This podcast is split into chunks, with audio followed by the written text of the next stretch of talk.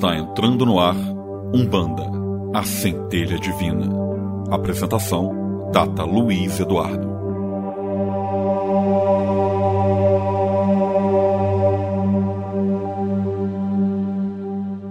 Laroyeixo que de Mavila é Mavambo.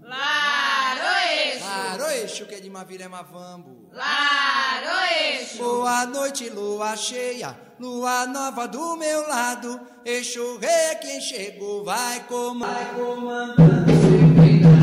Boa noite, lua cheia. Lua nova. Laroeixo, Laroeixo, que Exu esteja conosco nesta noite, mais esse programa, estendendo a nossa voz para o Brasil, para o mundo, a todos aqueles que precisam escutar aquilo que nós vamos falar nessa noite. Hoje nós vamos ter um assunto interessantíssimo, vamos falar de orixá. Então que Exu vai na frente, que Exu vai na frente, abrindo o caminho da nossa voz. Muitas coisas nós temos que falar, mas eu quero dar boa noite para você, ouvinte, que já nos acompanha em todos os nossos programas. Seja muito bem-vindo mais uma vez. A você que está vindo pela primeira vez também, aproveite, seja bem-vindo e aproveite para fazer questionamentos, para comentar o nosso programa. Eu convido também o Eduardo para dar boa noite para os nossos ouvintes. Eduardo, Boa noite, pessoal. Que tenhamos um ótimo programa hoje, hein? Que assim seja. O Eduardo ele vai estar aqui com a gente, atendendo os telefones, é, trazendo explicações, conversando com você ouvinte. E você já pode começar a ligar para cá, para a Rádio Metropolitana 1090M. O telefone do ouvinte é 2176-8282. 2176-8282. Liga para cá, coloca suas perguntas, coloca suas dúvidas, fala o que, que você quer saber sobre orixá. Hoje a gente vai falar sobre orixá e vamos comentando na live também. Eu convido você a fazer comigo esse programa. Conforme eu for falando o nosso tema de hoje, você vai comentando na live, vai compartilhando também. Quanto mais pessoas escutarem tudo aquilo que nós temos a, a falar, é melhor, a gente consegue divulgar mais a nossa mensagem. E o que, que vai acontecer aqui no nosso programa? Já falei o tema, nós vamos falar sobre orixá, vamos falar o que, que é o orixá. No fim do nosso programa, vamos sortear, minha gente, duas, duas entradas para a pista. É, duas entradas duplas, no total quatro, né? Para a pista do 15º Prêmio Atabaque de Ouro. O, o Prêmio Atabaque de Ouro, para quem não sabe, é o maior festival de cantigas do planeta. Reúne os maiores compositores, os maiores intérpretes. Então você que gosta de cantiga de Umbanda não pode ficar fora do 15º Prêmio Atabaque de Ouro. Vai acontecer no dia 25 de agosto, que está chegando, Dia 25 de agosto, lá na quadra da Acadêmicos do, da Grande Rio, vai ser um evento sensacional. Se você tiver interesse, por exemplo, em adquirir mesas para o evento, você pode ligar para cá, fala com o Eduardo e o Eduardo vai te dar as orientações sobre como adquirir as mesas. Mas você está convidado. E no final do nosso programa, vamos sortear duas entradas duplas para o 15º Prêmio Atabaque de Ouro 2019. É, no final do nosso programa também, nós vamos fazer uma oração, vamos fazer aquela nossa prece tradicional do final do programa. E hoje, pedindo ajuda aos orixás, pedindo ajuda a Deus, para você que está se sentindo desanimado, fracassado, sem perspectiva, vamos pedir aos orixás que mudem um pouquinho essa situação na vida e nos próprios sentimentos também. No final do programa, não saia daí até o final do programa para a gente fazer essa oração que pode servir para você aí também. É, estamos com as pré-inscrições abertas para o segundo curso de tarô cabalístico. O primeiro foi um sucesso, as vagas voltaram rápido. E para esse segundo curso, as vagas também já completaram. Mas é, visando é, atender a você que ainda deseja fazer o curso, nós conseguimos espremer e abrir mais algumas vagas. Então, se você quer informação, quer se fazer a sua pré-inscrição para o curso prático de tarô cabalístico, também liga aqui para a rádio 21768282, fala com o Eduardo e ele anota o seu nome e o seu telefone para fazer a pré-inscrição para o próximo curso de tarô cabalístico. E você, por exemplo, que tem um terreiro ou que tem um grupo de estudos e que queira aprender o tarô cabalístico, você pode formar um grupo aí na sua casa, um grupo de estudos, um grupo de estudos de tarô cabalístico, e nós vamos aí também para fazer essa turma, para ensinar como que é o jogo, ensinar o tarô cabalístico. Liga para cá, fala com o Eduardo, o Eduardo anota o seu nome, seu telefone e a gente depois entra em contato. No dia 17 de agosto, daqui a pouquinho, já está chegando, no dia 17 de agosto, nós vamos fazer um grande evento. Dia 25 tem o Atabaque de Ouro. Uma semana antes, no dia 17, a Casa do Caboclo Birajara vai realizar o seu tradicional arraiá. Nós sempre fazemos em agosto, achamos que é o mês que mais é, facilita perante as nossas atividades. E neste arraiá, pula-pula, brincadeira, comida típica, quadrilha, muitas atrações, enfim, vai ser uma senhora festa a partir das duas horas da tarde, no dia 17 de agosto, lá no Clube Lígia, Rua Vitorino do Amaral, 55, em Olaria. A entrada é franca, mas caso você queira adquirir mesas, liga para cá, a mesa custa 30 reais, conversa com o Eduardo, já reserva a sua mesa e aí a gente dá as instruções sobre como finalizar essa aquisição da mesa e vai participar com a gente, vai conhecer a nossa família espiritual, vamos nos conhecer pessoalmente neste arraiá da Casa do Caboclo Birajara. É, vocês começam a, a, a, compartilhar e podem me seguir também nas minhas redes sociais. E eu tenho uma novidade que eu anunciei na semana passada, que é o Spotify. Você que perdeu algum programa e gostaria de escutar o programa anterior, você tem duas opções. Ou você procura lá na página da Casa do Caboclo Birajara, lá estão todos os programas, mas nós tivemos alguns pequenos probleminhas com a internet em dois ou três programas. Então a live que está lá na Casa do Caboclo Birajara, ela pode estar com algumas falhas.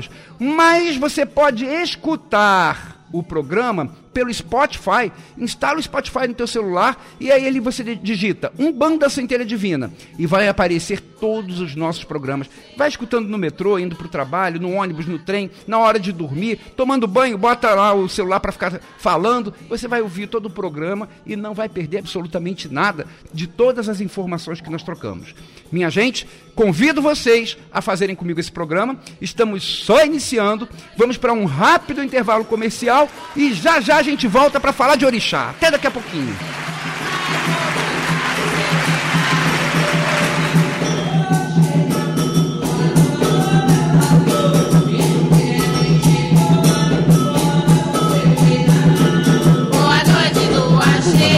Você está na Metropolitana AM 1090. Aguarde. Tata Luiz Eduardo. Volta já. Fisioterapia domiciliar, doutora Adileia Monteiro. Atendimento personalizado, segurança, comodidade, flexibilidade de horário. Especialista em neurologia, geriatria, fisioterapia respiratória e estética. Pagamento facilitado. Agende uma avaliação. Atendimento domiciliar. Fisioterapia é com a doutora Adileia Monteiro. 97130-7939. 97130-7939. Vai construir ou reformar? Procure a Pintolar. Lá você encontra tudo para a reforma da sua casa: tintas, materiais elétricos, hidráulicos e tudo para a construção. Aceitamos cartões de débito ou de crédito e parcelamos em até três vezes sem juros. Três vezes sem juros. A Pintolar fica na rua João Rego, 264, em Olaria. Entregas em domicílio. Faça o seu orçamento. 2561-9736. 2561-9736. WhatsApp 988-940476. Ligue ou faça uma visita. Pintolar. 15 prêmio Atabaque de Ouro. Dia 25 de agosto. Quadra da Acadêmicos do Grande Rio. Informações 97032 9289. 97032 9289. Direção Marcelo Fritz. Realização Jornal e Capra. 15 prêmio Atabaque de Ouro. Esperamos por você. Metropolitana 1090.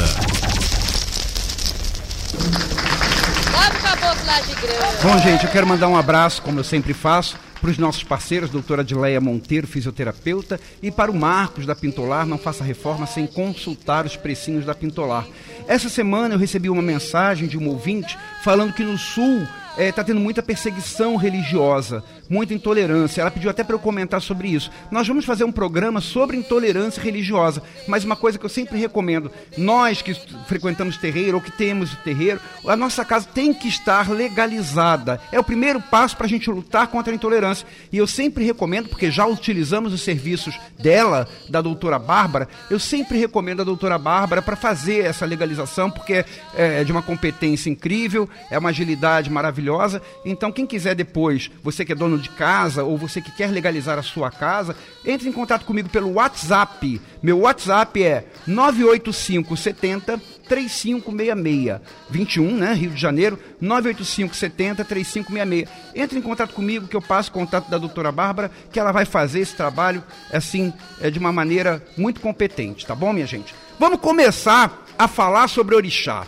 O que é o orixá? Minha gente, não existe tema dentro das, das religiões afro assim que tenham mais, que suscitem mais é, calor do que a definição de orixá. Né? O que, que, são os orixás? São, são deuses, são seres divinizados, né? ancestrais divinizados, existem muitas teorias, são forças da natureza, são partes de Deus. O que, que é o orixá realmente? Né? E nós vamos tentar passar agora uma visão um pouco mais racional, assim como a espiritualidade nos ensina. A espiritualidade ela é sempre muito categórica, ela é sempre muito racional e vai nos trazendo conhecimentos, desmistificando as nossas crenças, às vezes, para construir um entendimento um pouco mais é, coerente, um pouco mais concreto. Então vamos começar a explicar o que é orixá.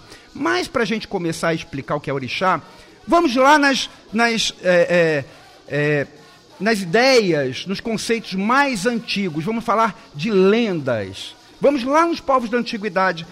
Não só, não estou falando dos povos africanos, não, estou falando de povos da antiguidade, né? Dois mil anos atrás, quatro mil anos atrás, seis mil anos a, atrás. Vocês já pararam para pensar como que devia ser difícil para aquele povo de seis mil anos atrás compreenderem Deus como uma figura única, que seja onipotente, onipresente, onisciente, ou seja, que esteja em todos os lugares, que faça tudo, que tenha todo o poder, que seja todo poderoso, atuando sobre tudo ao mesmo tempo. Para nós, às vezes, já é difícil compreender dessa forma. Imagina seis mil anos atrás, para aqueles povos da antiguidade. Era muito mais fácil para eles, por exemplo, entender não Deus como uma única personalidade, e sim como várias personalidades, baseado naquilo que eles viam. O que é que eles viam? Eles viam os fenômenos da natureza. Então, eles viam, por exemplo, trovão acontecer.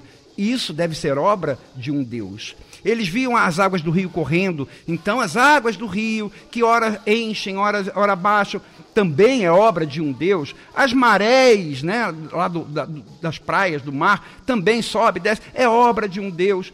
Enfim, era muito mais fácil para aqueles povos da antiguidade entenderem Deus não como uma única figura, e sim como várias figuras diferentes. Era isso que eles conseguiam ver, era assim que eles conseguiam é, aprender entender a divindade. E aí, com isso, aqueles povos lá da antiguidade criavam o quê?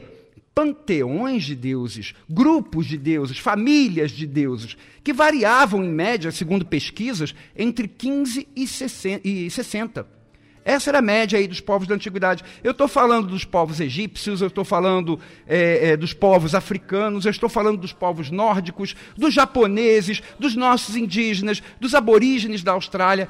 Isso era uma coisa disseminada na antiguidade. Era o comportamento natural dos nossos antepassados.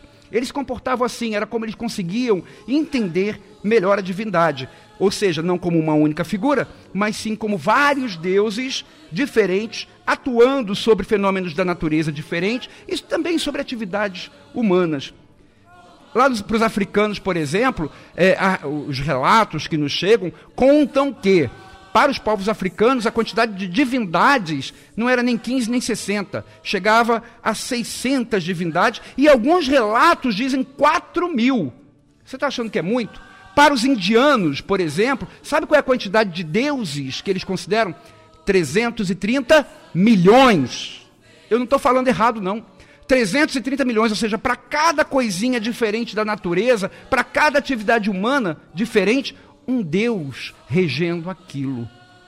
É até difícil da gente imaginar 330 milhões, como é que pode é, guardar na cabeça o que, que é, o que cada Deus é, representa, o que cada Deus, sobre o que cada Deus rege.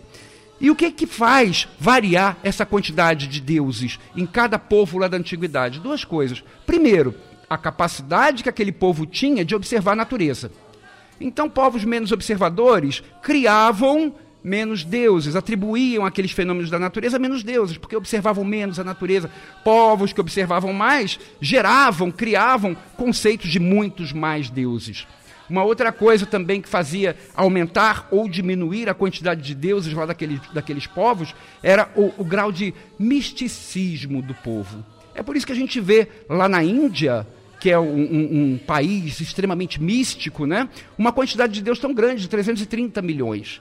Lá na África, como eu falei, repetindo aqui o que eu falei, a quantidade era em torno de 600 e alguns dizem 4 mil, ali distribuído entre os povos de várias culturas diferentes é, ali na África. Né? Com isso, a gente se comparar uma cultura com outra cultura, a gente encontra deuses diferentes, com nomes diferentes, regendo sobre o mesmo elemento. Então, por exemplo, é, para a cultura iorubá, a divindade regente sobre o trovão, todos nós sabemos, é Xangô. Lá para os povos nórdicos, por exemplo, a divindade regente sobre o trovão, todo mundo já viu os filmes do cinema, é Thor. Ou seja, divindades diferentes atuando sobre o mesmo elemento. Variando por quê? Por causa da cultura. A cultura, é, é, o que eles entendiam, a, a linguagem, a, a forma arquetípica, enfim, variando, mas regendo sobre o mesmo sobre o mesmo elemento. Então, existem algumas coisas, dois pontos que eu queria ressaltar sobre essa questão de termos deuses diferentes em culturas diferentes relacionados ao mesmo elemento. Os dois pontos que eu quero ressaltar é que diferem um deus do outro. O que difere Thor de Xangô, por exemplo? São duas coisas. A primeira delas é forma e a segunda delas é a origem mítica. E eu acho importante falar isso para você entender o que é o orixá, afinal de contas, que é onde nós queremos chegar com esse raciocínio todo. A primeira coisa, a forma. Como assim? Por que, que a forma difere? A forma que eu digo é a forma propriamente dita. É, todos nós conhecemos aquela frase né, que diz assim: E Deus criou o homem à sua imagem e semelhança. Todos nós já ouvimos essa frase, está lá na Gênesis, lá da Bíblia, né? Na verdade não é bem assim não. Na verdade não é Deus que criou o homem à sua imagem e semelhança. Nós é que criamos Deus ou deuses à nossa imagem e semelhança. Sabe por quê? Se você for lá para os povos nórdicos, para os antigos lá do povo nórdico, você vai ver aquele panteão de deuses, todos eles brancos, altos, de olhos azuis, loiros ou ruivos, ou seja, com características físicas daquele povo de lá. Se você for lá para o Japão e procurar os deuses antigos do Japão, você vai ver ali deuses com olhinhos puxados, orientais e com nomes em japonês. Mesma coisa na Índia, uns 330 milhões de deuses, aparências de etnias indianas, com nomes em Devanagari, que é uma, uma, língua que vem do sânscrito. Se você for na África, você vai ver os deuses ou as divindades negras e com nomes em Yorubá, Banto, Fon, ou seja, nas linguagens daqueles povos da África. Então, a forma, apesar de nós termos deuses de várias culturas diferentes, regendo sobre o mesmo elemento, sobre o mesmo fenômeno da natureza, ou sobre a mesma atividade humana, a forma diferencia. E a forma é baseada no que o povo entende que é o normal. Então os nórdicos entendem, lá naquela época na antiguidade, que não tinha telefone, não tinha internet, é, para ir de um lugar para o outro era difícil. Então, para eles, a raça humana é daquela forma, Deus tem que ser daquela forma. Mesma coisa para os africanos, para os indianos, para os japoneses. Então, a forma se diferencia por esta questão: a questão da cultura e da, da, da, da raça daquele povo. Essa é a primeira coisa. A segunda coisa, a origem mítica. O que, que eu quero falar com origem mítica? Quando os povos antigos entendiam que os fenômenos da natureza ou que as atividades humanas eram regidos por deuses, eram controlados por deuses, eles criavam histórias para justificar o seu entendimento, para passar para os seus descendentes a cultura da crença naqueles deuses. Então eles criavam lendas que mostravam o poder do Deus, o arquétipo do Deus, a sua personalidade, né? O que Deus, o que aquele Deus fazia, aonde que ele atuava na natureza. E aí por isso em todas essas culturas antigas existem centenas, milhares, bilhões de lendas. Vai na Índia, por exemplo. Você vai ver lendas enormes, uma quantidade absurda de lendas para explicar a história, a vida de cada um dos 330 milhões de deuses.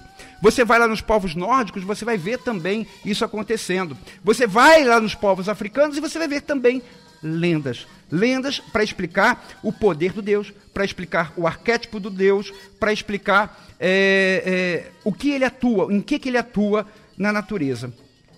E por que é que a gente não deve considerar essas lendas, né? Porque, como o próprio nome já diz, é lenda, é mito. É um mito criado pelos nossos ancestrais, é, são mitos criados pelos nossos antepassados para entenderem melhor a atuação daquilo que eles entendiam como deuses sobre a natureza, sobre nós. Então, são lendas que justificam para eles aquele entendimento. E justificam, explicam para os seus descendentes aquele entendimento. Então cada povo, cada povo criou as suas lendas. Algumas lendas dessas são puramente imateriais, ou seja, contam casos que não têm relação, por exemplo, com a vida humana na Terra. Outras lendas contam casos mais materiais. O que, que eu quero dizer com isso? São aquelas lendas, por exemplo, que atribuem a vida, a existência daquele Deus a um antepassado que teria existido realmente. Isso nós vemos nos povos africanos, em que muitas das lendas citam os orixás como seres que realmente existiram encarnados. Lá no Japão também. Os deuses do Japão, segundo a crença lá, nipônica, né, todos eles foram criados a partir do casamento do imperador e de uma imperatriz antigo, lá do Japão ancestral. O, o, o homem se chamava é, Izanagi e a mulher Izanami. Então os dois casaram, tiveram filhos e todos os deuses vieram a partir daí. Uma origem mítica, uma lenda.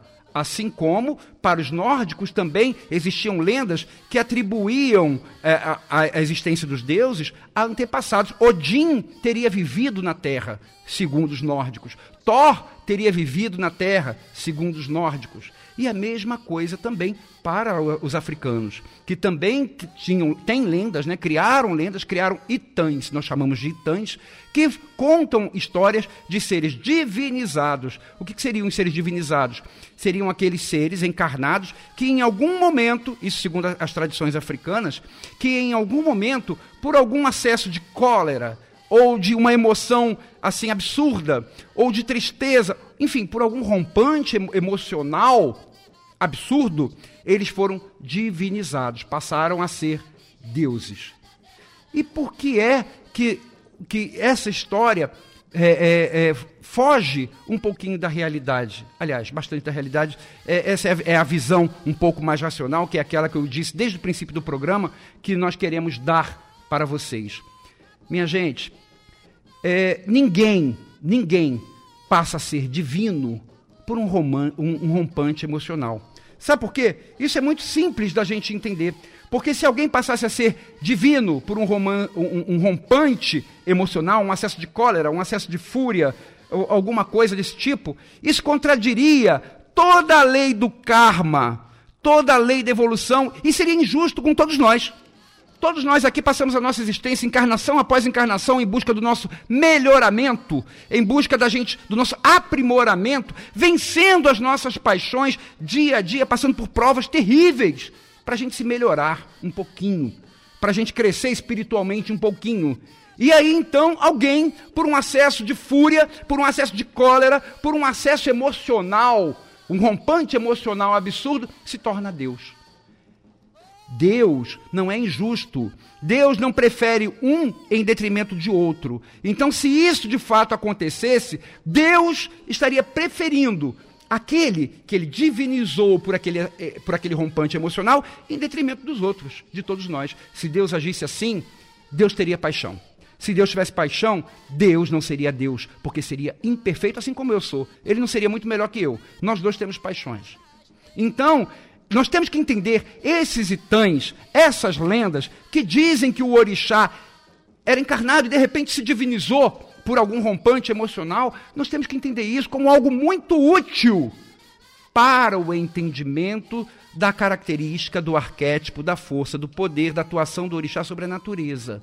Mas não dá para levar ao pé da letra se nós queremos ter uma visão racional. Aí a gente tem dois caminhos. Ou a gente continua é, acreditando em determinadas coisas, isso não tem mal nenhum também não. A gente pode continuar acreditando se isso nos faz bem, se isso nos satisfaz aos nossos questionamentos, continuemos adotando determinados conceitos sem o menor problema. Ou então outro caminho, vamos buscar é, as explicações mais racionais que podem nos trazer, é, é, é, que podem é, responder aos nossos questionamentos. E quando a gente fala em explicação racional, a gente tem que raciocinar. E raciocinar sobre Deus, por exemplo. Bom, então se o orixá não é aquele exatamente que se conta nos itãs, se o orixá não é Deus separado, não existem vários deuses, porque só pode haver um Deus, por que só pode haver um Deus? Por que só pode haver um Deus? Porque se existisse, minha gente, vários deuses com igual poder, sabe o que aconteceria? Cada um deles servindo aos seus próprios interesses, em algum momento iria ter um conflito titânico no universo. Porque cada um ia fazer aquilo que achava correto. E aí o que, que aconteceria? O caos e o universo acabaria. Então não é possível que haja diversos deuses. E isso está muito bem explicado, sabe aonde? Lá no livro dos Espíritos. O livro dos Espíritos, no, no, primeiro capítulo, que ele fala quem é Deus, ele fala sobre politeísmo. E ele explica o porquê que não pode haver politeísmo, porque o universo acabaria. Porque cada um iria fazer aquilo que acha correto, e todos eles com o mesmo tipo de poder, com o mesmo grau de poder. Em determinado momento, momento haveria um conflito titânico e o universo acabaria, estaria instalado o caos. E não é isso que a gente vê. Ah, mas, ah, Tata, mas não poderia haver então vários deuses e um deles, assim, acima de todos, que ditasse as regras? Olha, tem que ser assim, tem que ser assim, para não haver o caos? Poderia, poderia haver. Mas se isso acontecesse, então este que está acima é mais poderoso que os outros. Ele seria o verdadeiro Deus. Voltamos à história de um único Deus. Então não é possível haver diversos deuses e as histórias que nós escutamos pelos itãs, pelas lendas, são muito úteis para entender o arquétipo, para entender a forma de atuação do orixá na natureza, mas não correspondem a um raciocínio lógico. Ora, se o orixá não é aquilo que está exatamente descrito no Itã, se o orixá não é Deus, porque só pode haver um, só, é que nem aquele filme Highlander, só pode haver um, né? Lembra disso? Então, se só pode haver um Deus, então o orixá não existe? Não é isso que eu falei. O que eu estou falando é que conceito que no, os conceitos que nós nos acostumamos, eles pecam em entendimento, em esclarecimento, porque foram criados, sabe por quê?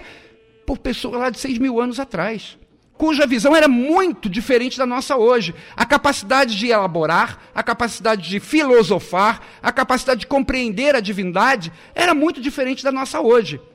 Então, é, criaram aquelas lendas, criaram aquelas personalidades para explicar para eles próprios é, é, o, o, o, o que, que era o orixá. Então eu não estou dizendo que o orixá não existe. Eu estou dizendo que o conceito que nós ainda adotamos ainda são conceitos criados há seis mil anos atrás.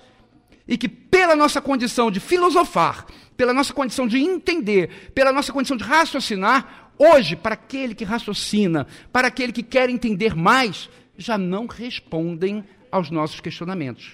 Não pode haver mais de um Deus e é, não, não há é, é, diversos orixás é, que tenham sido seres humanos divinizados. Isso é o que o raciocínio nos diz e é o que eu acabei de explicar para vocês. Mas então, se não pode isso tudo, o que é orixá, afinal de contas? Minha gente, se não pode haver mais de um Deus, e os orixás atuam sobre a natureza, atuam sobre a, a, criação, atuam sobre as nossas atitudes, sobre os nossos relacionamentos humanos. O que são os orixás, afinal de contas?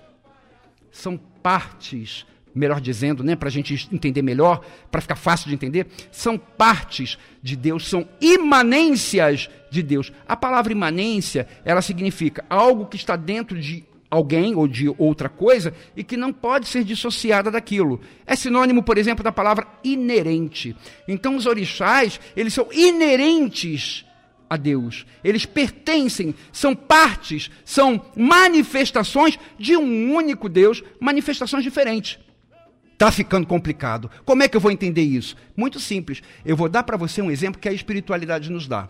Você, por exemplo, José, Você que está nos assistindo, que se chama José. José, quando você está em casa, por exemplo, você é o José família. Como é que você se comporta em casa? De uma maneira mais despojada, você tira o, sapato, anda descalço, é mais descontraído.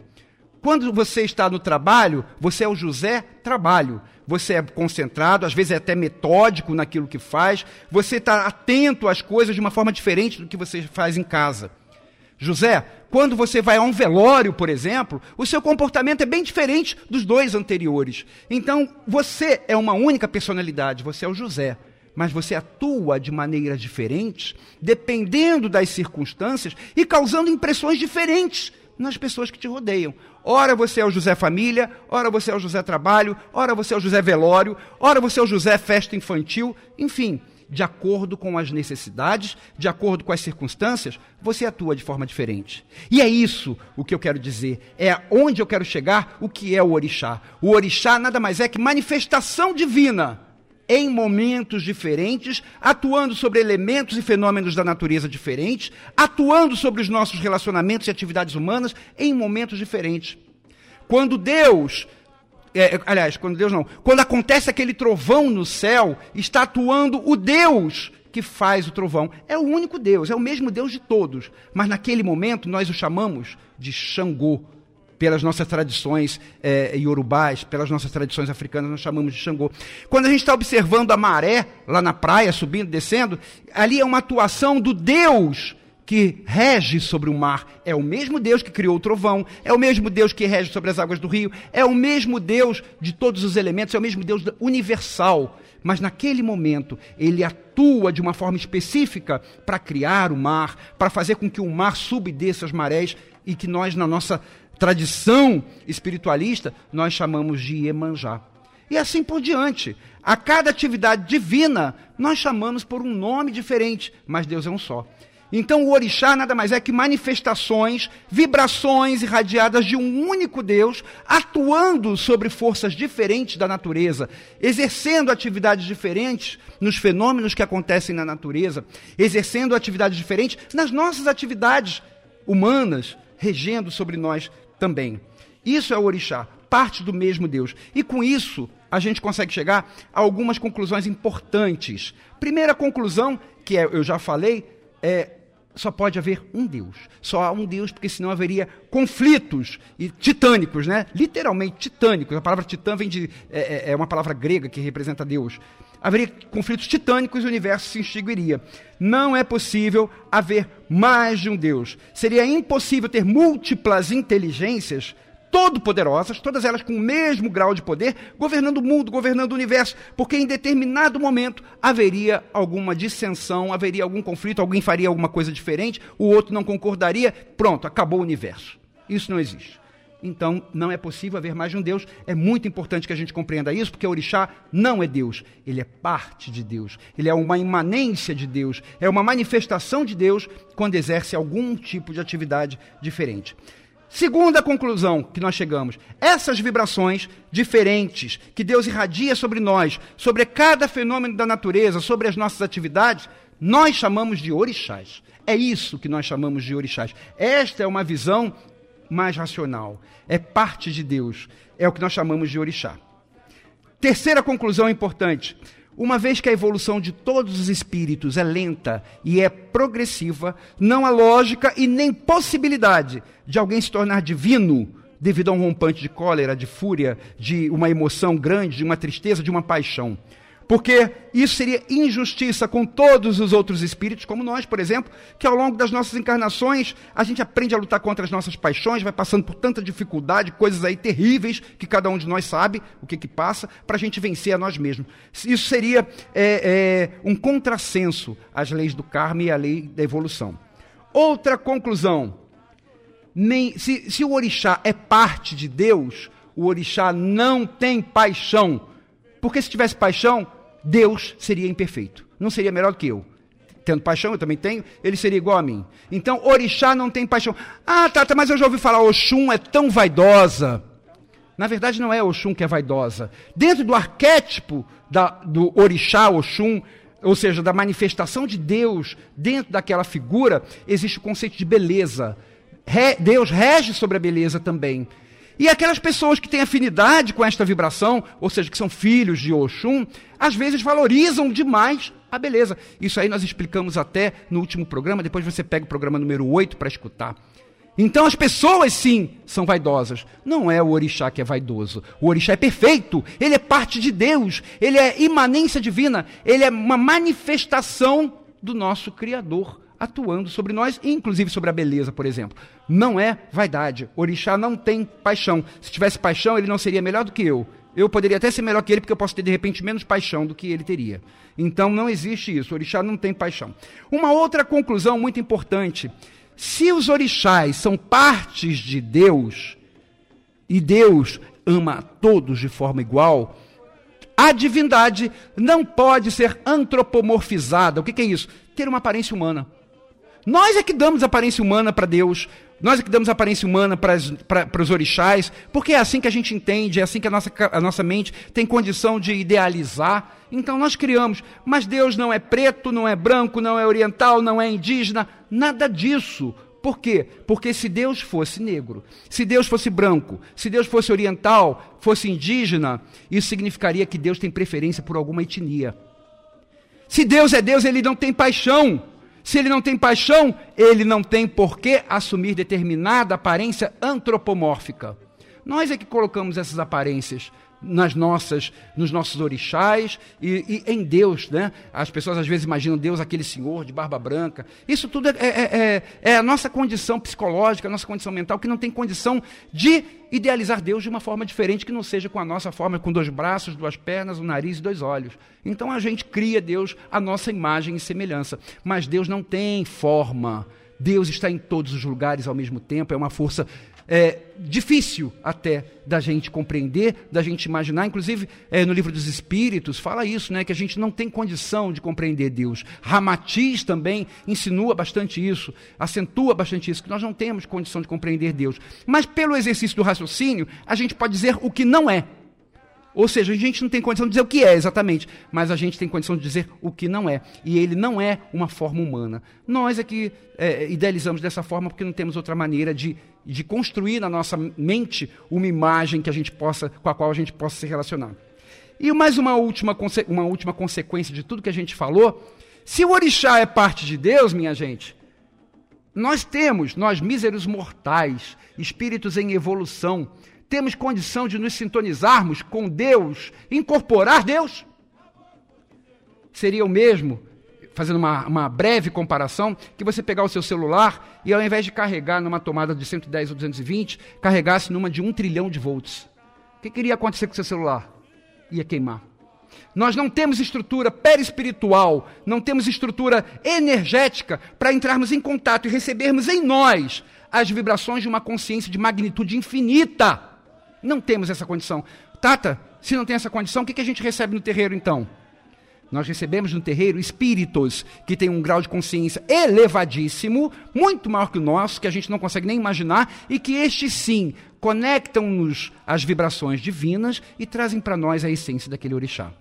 Mas isso é um assunto que nós vamos deixar para o próximo programa, que nós vamos falar sobre essa questão da incorporação e vamos falar também quais são os orixás. Que orixás? O que é o orixá? Com o qual nós trabalhamos na Umbanda.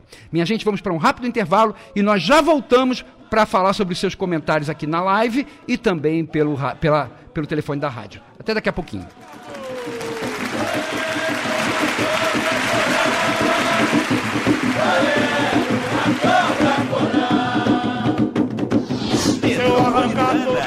Mil e noventa. Aguarde. Tata Luiz Eduardo Volta já. Vai construir ou reformar? Procure a Pintolar. Lá você encontra tudo para a reforma da sua casa: tintas, materiais elétricos, hidráulicos e tudo para a construção. Aceitamos cartões de débito ou de crédito e parcelamos em até três vezes sem juros. Três vezes sem juros. A Pintolar fica na rua João Rego, 264, em Olaria. Entregas em domicílio. Faça o seu orçamento. 2561 9736 2561 9736. WhatsApp 988 94 0476. Ligue ou faça uma visita. Pintolar. Pela Metropolitana, você está ouvindo o programa Umbanda. A Centelha Divina. Contata Luiz Eduardo. Fisioterapia domiciliar, doutora Adileia Monteiro. Atendimento personalizado, segurança, comodidade, flexibilidade de horário. Especialista em neurologia, geriatria, fisioterapia respiratória e estética. Pagamento facilitado. Agende uma avaliação. Atendimento domiciliar. Fisioterapia é com a doutora Adileia Monteiro. 97130-7939. 97130-7939. Metropolitana. 15 Prêmio Atabaque de Ouro. Dia 25 de agosto. Quadra da Acadêmicos do Grande Rio. Informações 97032 9289. 97032 9289. Direção Marcelo Fritz. Realização Jornal e Capra. 15 Prêmio Atabaque de Ouro. Esperamos por você. O que acabou? 1090. Pois, vamos lá. É, o Márcio Lima está falando aqui. Boa noite, Tata. Boa noite a todos. Pergunta: seria relevante a Umbanda agregar guias provindos da época dos nórdicos ou dos gregos, como falanges? Assim como temos os baianos, os marinheiros, Exus, etc., teríamos os falangeiros de Thor, Odin, etc. Não, não, Márcio, não. A nossa cultura é outra, é, os nossos guias já estão muito bem distribuídos, não existe, não existe falanges novas que nós tenhamos que agregar ao nosso, ao nosso panteão, né, aos, nossos, aos nossos relacionamentos espirituais. Os nossos caboclos, os nossos pretos velhos, os marinheiros, os baianos, já cobrem tudo aquilo que nós podemos absorver de vibrações positivas, não precisamos agregar nada de outras culturas. A cultura brasileira é muito rica. A cultura brasileira é a união do branco, do negro, do índio. E os nossos falangeiros, os nossos guias de Umbanda, eles abraçam e eles caracterizam com estas culturas do branco, do negro, do índio. Então a gente tem o preto velho, tem o caboclo, tem as crianças, tem os exus, tem os marinheiros, enfim, eles já abraçam a nossa cultura. A nossa cultura é muito rica e os nossos guias de Umbanda já cobrem tudo que tem que cobrir, a gente não precisa importar nada de outros povos não, tá bom? Ale, Ale está falando muito bem apontado, Tata. Isso aí. E ele está falando aqui, manifestação, manifestações de um Deus único. É isso aí. Eu fico, às vezes, até com receio de comentar algumas coisas ali, porque infelizmente, né, eu posso acabar ferindo determinadas suscetibilidades. Não é essa a minha intenção de jeito algum, tá, gente? A nossa intenção é desmistificar. Desmistificar significa trazer um pouquinho de raciocínio lógico a gente acredita nas coisas, às vezes, sem muito questionamento. E passa de pai para filho aquelas mesmas informações, sem a gente analisar um pouquinho. E essas informações podem ter sido muito úteis, podem ter sido essenciais para o entendimento lá no passado e para que aquele entendimento chegasse até hoje. Mas nós somos seres em evolução. As nossas consciências evoluem, o nosso entendimento evolui. Se a gente não evolui, a gente fica preso ao passado e é dizimado. Nada melhor do que a gente entender corretamente, do que a gente entender de uma forma racional, para que a gente possa levar adiante as informações com mais é, é, as informações mais concretas, com mais solidez, né, com mais esclarecimento. É, mãe Alexandra Monteiro, falando aqui, boa noite a todos, benção Tata, mais um programa esclarecedor, é a nossa, o nosso objetivo, mãe Alexandra. É, Flor de Lis está falando assim: Eu não sou da religião ainda. Nunca tive essa visão. Muito esclarecedor. Que bom, Flor de Lis. Nosso objetivo é esclarecer a todos: quem é da religião, quem não é da religião também. Ana Lúcia Faria, palestra muito boa. É isso que precisamos saber. Isso aí. É, a, a doutora Adileia, que está nos acompanhando aqui, ela falou: gosto dessa parte dos orixás, que orixás não têm paixão, nós é que temos paixões. Sim, o orixá ele é parte de Deus, Deus é perfeito, Deus não prefere um em detrimento do outro, Deus não tem paixão. Então, os orixás que são parte dele são imanências divinas, são inerentes a Deus, são irradiações divinas, são vibrações divinas, também não têm paixão. Ale Alan está falando aqui no livro dos Espíritos, a pergunta de Kardec é: o que é Deus? Justamente para não personalizar. Ele está falando aqui é verdade. A gente não tem como que antropomorfizar Deus, ou seja, dar uma visão, uma visão humana. Deus não é humano, não é uma pessoa. E a gente tem dificuldade hoje de fazer isso. Você imagina seis mil anos atrás, Ale. Como que era difícil? Então, por isso foram criadas tantas lendas antropomórficas, colocando Deus com figuras humanas, tá bom? É, Eriane Batista, que já nos acompanha sempre. Boa noite, Eriane. Muito esclarecedor, não tenho nem o que perguntar hoje. Que bom, Eriane. Espero ter esclarecido a você e a todos que vieram assistir o nosso programa. É, Flor de Lis está falando aqui. Então, quando eu fico sabendo qual é o meu orixá, na realidade eu sei quais forças que eu tenho que mais evoluir. Olha, o, o, Flor de Lis, nós comentamos isso no programa anterior. Quando a gente sabe qual é o nosso orixá, isso significa que aquela vibração é a qual nós temos mais afinidade, nós temos mais sintonia por uma coisa natural, de acordo com a nossa personalidade, tá? Então, conhecer o seu orixá é um exercício de autoconhecimento. Quando você sabe quem é o seu orixá, você vai, vai saber exatamente como você é e o que, que você precisa melhorar e os defeitos que você tem que vencer em si porque o orixá, ele possui um arquétipo, né? E quando a gente tem a sintonia com aquele arquétipo, a gente tem qualidades e a gente, em alguns momentos, pode também descambar para alguns defeitos também. Então, conhecer o orixá é um senhor exercício de autoconhecimento. É... Flor de Lis está falando aqui, desculpe, só agora que estou indo na casa, ainda não sei diferenciar, não se preocupe. O aprendizado é contínuo. Ale Alan, corretíssimo, Tata. Concordo plenamente. Viva o progresso, viva a fé raciocinada. Falou tudo, Alan. Ale Alan. É difícil falar seu nome, desculpa, tá? É, a fé, existe dois tipos, a fé cega e a fé raciocinada. E a espiritualidade sempre nos convoca, nos convida a ter a fé raciocinada. Sabe por quê? Porque a fé cega, ela pode cair em qualquer momento que alguma outra explicação for dada de uma forma diferente e, e convencer você. A fé raciocinada nunca muda por quê? Porque ela está baseada na razão. E é esta fé que nós temos que buscar sempre é, desenvolver. Eu sempre dou um exemplo quando eu falo de fé cega e fé, raciocinada nas minhas palestras, que é o seguinte. Imagina que você fosse uma criança e falassem para você, ó, 2 mais 2 é 4. Simplesmente isso. Você iria acreditar. Essa é uma fé cega. Se amanhã uma pessoa com quem você tivesse maior afinidade ou um poder de argumentação maior falasse, não, 2 mais 2 não é 4 não, é 5. Você poderia acreditar também. Ela, ela venceu pela argumentação, você gostava mais dela, tinha mais afinidade. Agora, se quando falaram para você 2 mais 2 é igual a 4, ó, junta aqui duas bolinhas com duas bolinhas e conta, e você contar 4, não adianta vir no dia seguinte alguém falar que é 5, porque a sua fé ali é raciocinada. Você contou e você viu que dá 4. Então, seja o que for que vier depois, não vai mudar sua opinião. Essa é a diferença entre a fé cega e a fé raciocinada. E a gente tem que buscar sempre a fé raciocinada, porque ela é inquebrantável, ela é forte, porque ela é justamente baseada na razão. Andréia Almeida está falando aqui. Boa noite, irmãos de fé. Sim, aprendemos de pai para filho. E ao aprender errado, o preconceito se mantém. Muito importante esse trabalho de informar e desmistificar. É isso aí. Regina Machado está falando aqui, como conhecemos os orixás? Nós chegamos a comentar isso, Regina, no último programa, no programa número 8, que você pode ver lá no Spotify, tá bom?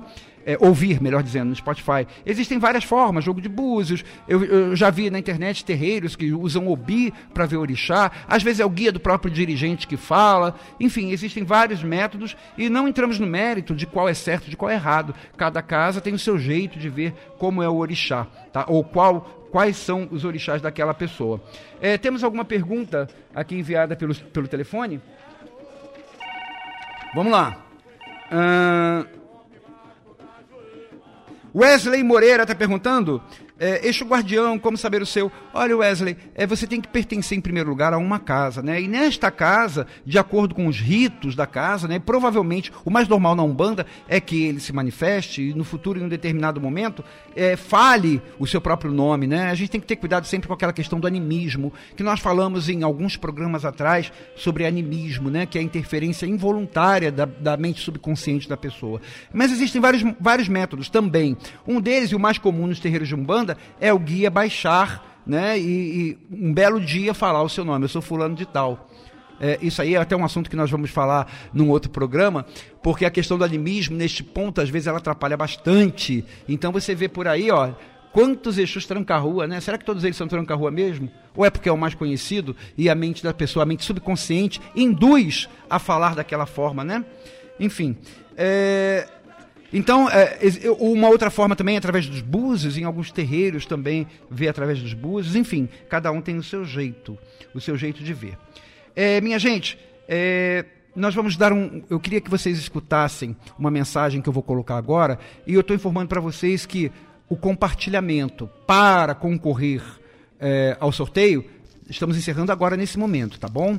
É, mas eu queria que você prestasse atenção nesta mensagem que nós vamos colocar agora. É um apelo que eu faço a você que nos assiste, a você que nos escuta, que gosta do nosso programa, que gosta do trabalho desenvolvido na Casa do Caboclo Birajara e na Centelha Divina, que é esta grande instituição que abraça a Casa do Caboclo Birajara. Preste atenção nesse recado, por favor. Metropolitana 1090. Sabia que você pode ser parceiro da espiritualidade na obra de expansão da nossa Umbanda? Ô, Dofiaba! Ela vem, vem sobre as ondas. Coopere com a construção de mais um templo umbandista de A Centelha Divina. Ajude-nos a construir o templo Estrela do Mar, a Casa da Mãe Iemanjá, em Unamar, Cabo Frio. Acesse www.vaquinhaconk.com.br. Digite Templo Estrela do Mar e seja mais um parceiro da espiritualidade nesta grande corrente de fé. www.vaquinhaconk.com.br. Templo Estrela do Mar e a Centelha Divina, juntos com você, levando ao mundo inteiro a bandeira de Oxalá.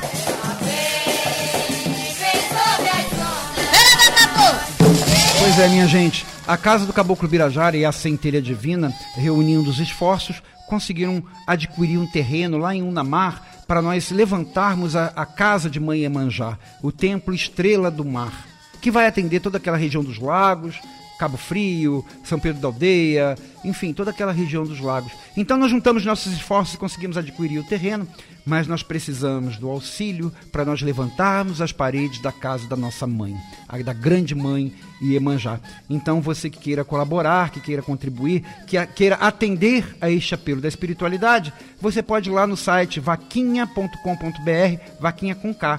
Aí digita lá é, Templo Estrela do Mar e você pode contribuir com o valor que você quiser, tá bom? É mais uma obra de caridade, mais uma obra espiritual, estendendo a centelha divina por todo, todos os lugares.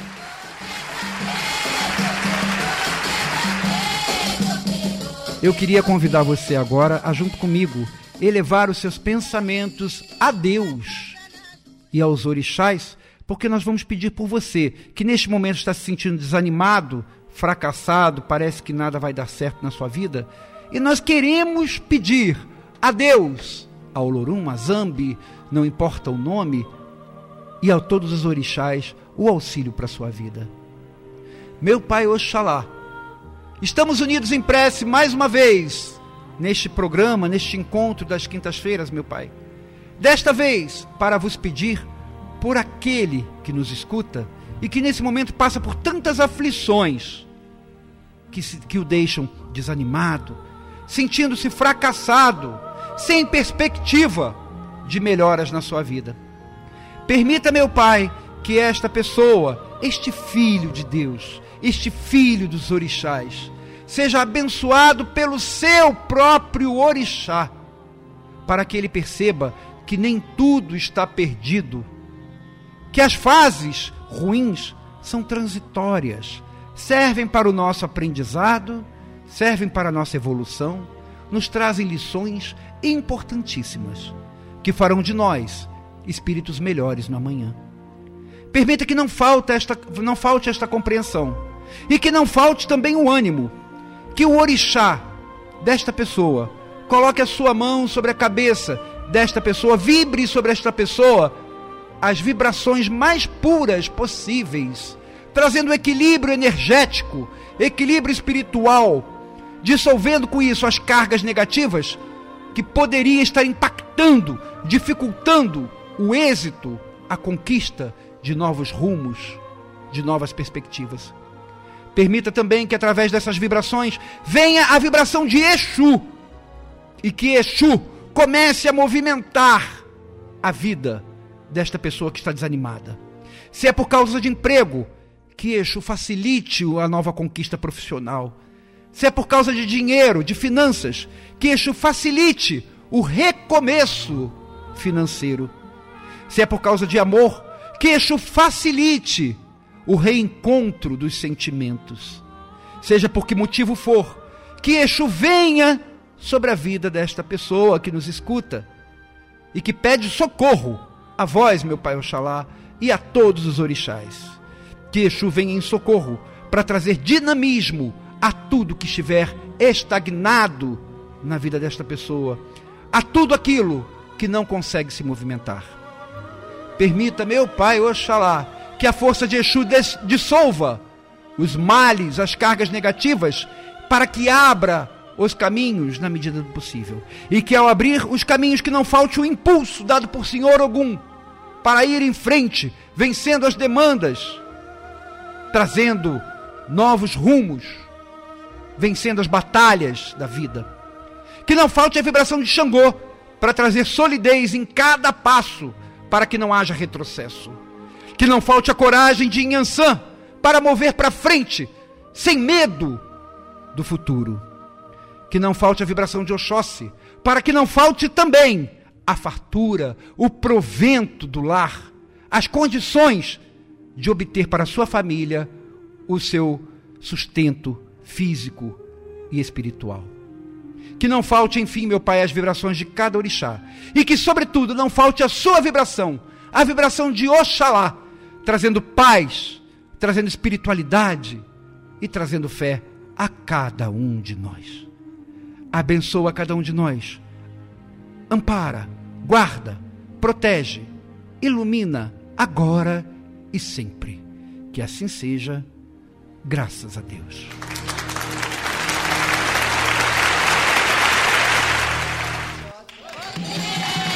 Pessoal, muito bem, pessoal. Vamos ao sorteio. Eu já estou aqui com o nome dos dois sorteados. Será que foi você? Rufos tambores. O primeiro sorteado Rosilene da Silva, do Andaraí. Parabéns, Rosilene, você ganhou. Ganhou um ingresso duplo para o 15º Prêmio Tabaco de Ouro para a pista. Segundo sorteado. Cruza os dedos, pode ser que tenha sido você. Se você se chama Cláudio Henrique, que compartilhou pelo Facebook. Você ganhou, ganhou uma entrada dupla para o 15º Prêmio Atabaque de Ouro no dia 25 de agosto na quadra da Grande Rio. Minha gente, estamos chegando ao final do nosso programa. Como sempre, eu quero agradecer a sua presença e eu quero também é, falar, olha, o festival. Ah, sim, estão me perguntando aqui que horas começa o festival. É a partir das duas horas da tarde começa o festival. Você pode chegar lá no, no, no, no na quadra da Grande Rio, tá bom? E vai aí a, a tarde inteira. Bom, é, eu quero anunciar o tema do nosso próximo encontro. Hoje nós falamos sobre orixá, explicamos o que é orixá, sob uma visão racional sobre orixá. É, não quero contrariar ninguém, não quero ferir suscetibilidade nenhuma. E no próximo programa, nós vamos continuar falando sobre orixá. Vamos falar sobre aquele orixá. O que, que você recebe lá no terreiro, por exemplo? É o orixá? Se for, qual é o orixá? O que, que acontece dentro dos terreiros de Umbanda? É isso que nós vamos falar no nosso próximo encontro. Então, este de hoje, você já compartilha por aí. Vai passando para seus amigos, para os parentes divulga lá no seu terreiro também. Instrução e raciocínio não pesam, não fazem mal para ninguém, tá bom? Então, quanto mais a gente é, divulgar informações agregadoras, melhor, melhor é para nós e para a nossa religião. Compartilha, compartilha, compartilha e nós nos vemos no próximo, na próxima quinta-feira. O nosso programa acontece todas as quintas-feiras, às 21 horas, pelas ondas da Rádio Metropolitana 1090 AM e também pela live na página da Casa do Caboclo Birajara. Um grande beijo para vocês todos, fiquem com Deus e até lá!